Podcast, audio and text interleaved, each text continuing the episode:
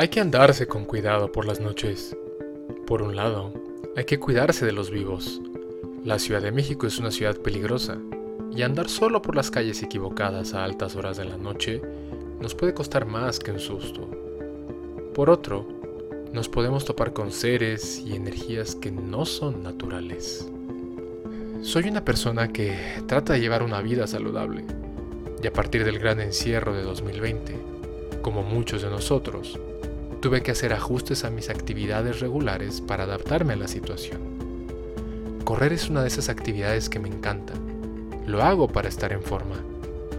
Afortunadamente la delegación donde vivo, Benito Juárez, tiene un gran número de parques que cuentan con una pista de tartán. Para mí, ir a uno o a otro de estos parques era una actividad muy relajante. La motivación de los cuantiosos corredores matutinos me ayudaba a sostener el ritmo y a dar ese extra. Sin embargo, el encierro me llevó a modificar un poco esta rutina, pues durante esos meses lo que uno menos quería era interactuar con personas.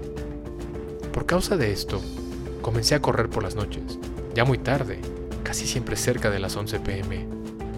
No era el único, y aunque correr en concreto no es lo mejor para las rodillas, decidí que era mejor utilizar la periferia de los parques para no tener que cruzarme con nadie, o al menos con el mínimo de personas.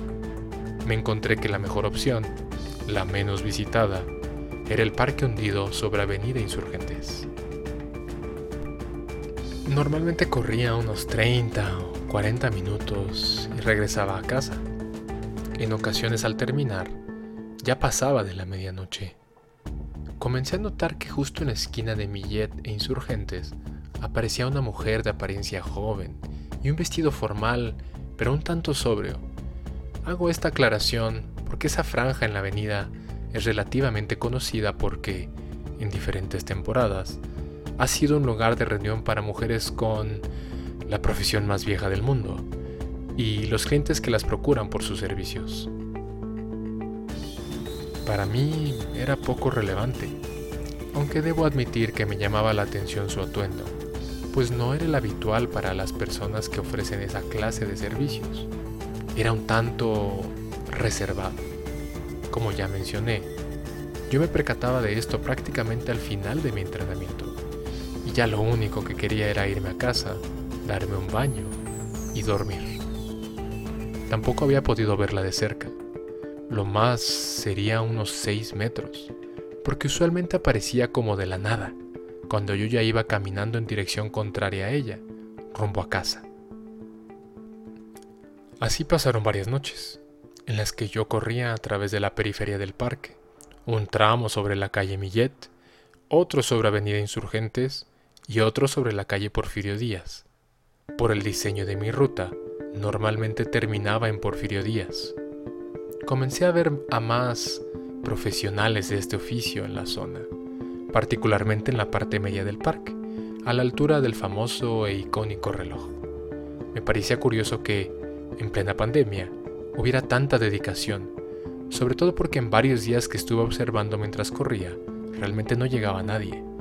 Una parte de mí pensaba, pobres mujeres, se exponen demasiado buscando el pan, no solo a agresiones ni peligros, sino a contagiarse. Un día salí un poco más tarde de lo normal. Debían ser como 11.30 de la noche cuando llegué al parque. Hice un poco de calentamiento y estiramiento.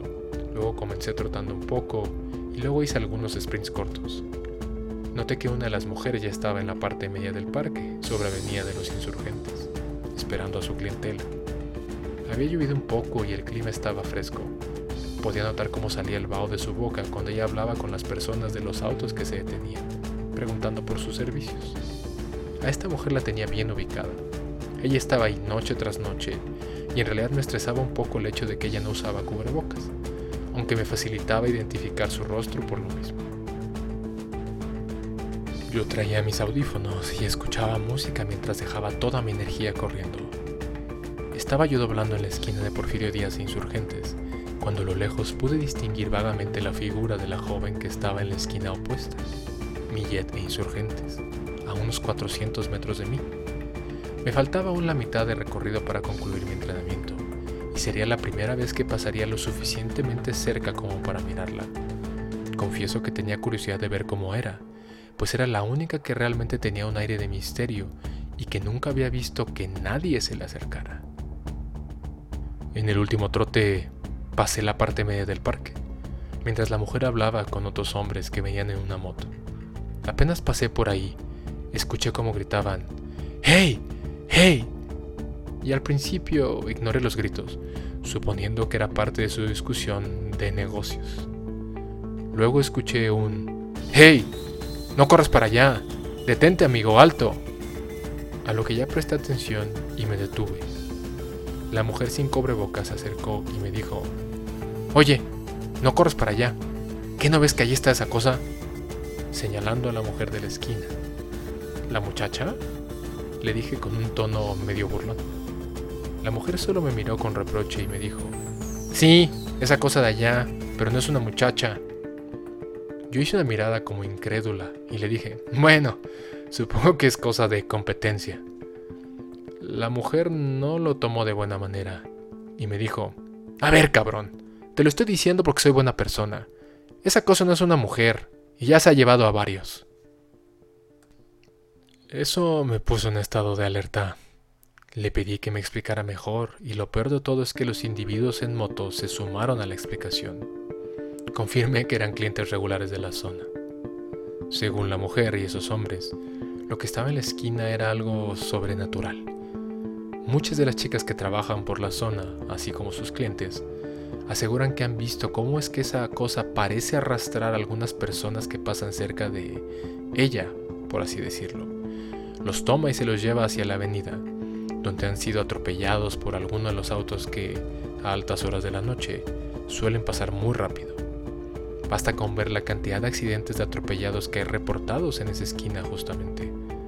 Dijeron también que la policía ha analizado los videos de la cámara de seguridad que se encuentra tan solo a unos metros que solo ven que, sin explicación, las personas caminan justo a mitad de la calle sin razón ni motivo.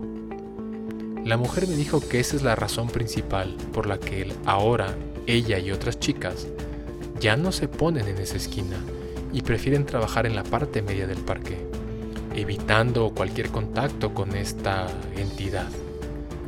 Así que si pasa de la medianoche y notan que hay una mujer en la esquina de Millete Insurgentes, les recomiendo que no se acerquen y que se vayan de ahí lo más pronto posible.